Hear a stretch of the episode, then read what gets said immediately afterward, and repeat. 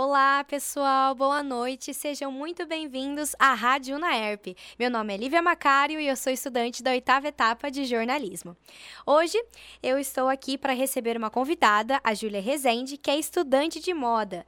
A Júlia é uma figura super popular nas redes sociais, com suas fotos super divertidas, espontâneas e cheias de estilo. E hoje ela vai bater um papo super especial com a gente sobre moda vintage nas redes sociais. Júlia, muito obrigada por aceitar o nosso convite.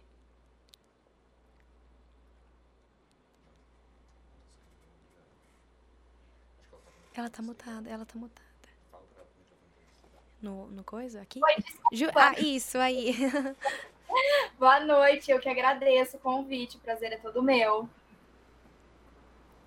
Bom, Júlia, explica pra gente como você vê a evolução da moda vintage nas redes sociais eu vejo essa evolução de uns tempos para cá muito relacionada com a ascensão dos Get Ready With Me's que tiveram no TikTok, no Instagram, que muitas influencers começaram a expor, né? Artigos de luxo, bolsas de luxo muito antigas.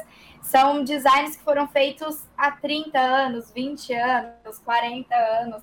E eu acho que isso caiu muito no desejo da galera é, de ter essas peças antigas que foram feitas há muito tempo, assinadas por designs é, conceituados. E outro fator é o crescimento da moda circular, dos brechós. Muitas pessoas estão adeptas né, a essa tendência e vão lá, garimpam peças antigas, peças da avó, da bisavó. Então, eu acho que esses dois fatores estão muito relacionados. Uhum.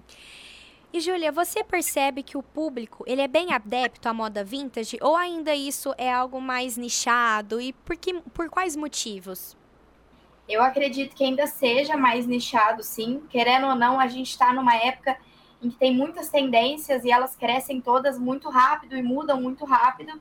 Então eu acho que muita gente, a maioria das pessoas, ainda estão nessa pegada do fast fashion poucos têm a informação necessária para se adaptar à moda circular, poucos têm essa consciência, né, de que é muito importante esse movimento que a gente faz com as roupas, e muito preconceito ainda com os brechós, com roupas de segunda mão.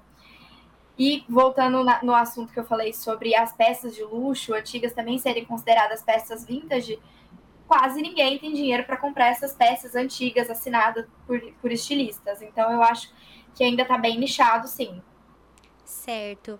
E você lembra como que a moda vintage começou a ser inserida nas redes sociais e como ela se apresentava antes? É, eu acho que a gente falando de vintage no momento é diferente da gente falar de vintage há, há 10 anos atrás, né? Porque é, é uma macro tendência as pessoas voltarem a se apegar em coisas que eram tendência no passado. Mas ultimamente é, eu, eu acho que começou com essa ideia mesmo das peças clássicas, assinadas por estilistas renomados. A estética do old money, eu acho que contribui muito, que é essa estética de você usar roupinhas mais arrumadinhas, igual usavam no passado. Então, eu acho que para a moda vintage que a gente está vendo atualmente, tudo isso tem a ver. Certo. E assim, eu, perce eu percebi pelo seu Instagram que você gosta muito de fotografia de moda, né? Então, o que você considera como peça-chave quando o estilo é vintage?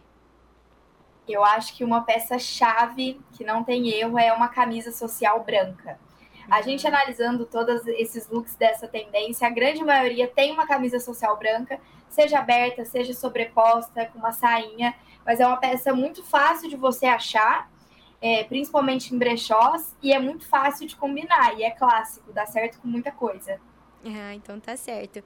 E você acredita que as redes sociais, elas ainda são mais, são mais voltadas para uma moda contemporânea, ou aos poucos ela foi se adaptando aos diferentes períodos?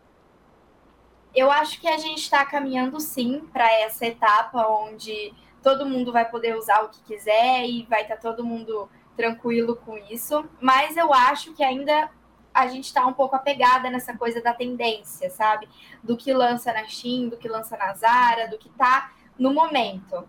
É, é, essa coisa da moda circular e dos brechós está vindo com muita força, mas eu acho que a gente ainda está um pouco, pouco preso nas tendências do agora.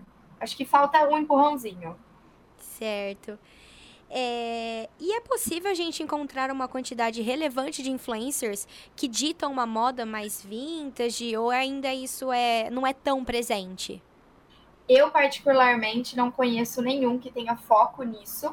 É, muitas meninas misturam as peças, misturam peças de brechó com peças atuais, é, misturam peças de brechó mais antigas com a estética dos anos 2000, mas algum influencer que fala 100% disso, que tem um nicho na moda vintage, eu acho que, que é difícil. A gente ainda está muito misturado, assim. Certo, certo. E que dica que você daria para quem deseja falar sobre moda vintage nas redes sociais? Eu acho que o primeiro passo é estudar a história da moda, né? Para você falar sobre moda vintage, eu acho legal você entender uma linha do tempo do vestuário, de onde começou e onde a gente está, entender cada passo, entender por que usavam cada coisa em cada época, qual é o significado de cada peça. E aí, depois, se você quer falar disso nas redes sociais, né, procurar inspirações procurar montar looks dessa tendência, procurar brechós, garimpar bastante, que não é difícil de achar, só precisa de ter calma e um olhar um pouquinho mais refinado. Tá certo. Júlia, eu agradeço demais o seu convite, viu? Por você ter aceitado o nosso convite, na verdade. É... E é isso aí. Eu que agradeço, foi muito gostoso bater esse papo com você. E quando precisar outras vezes, pode me chamar, que eu estarei aqui. Ai, que bom.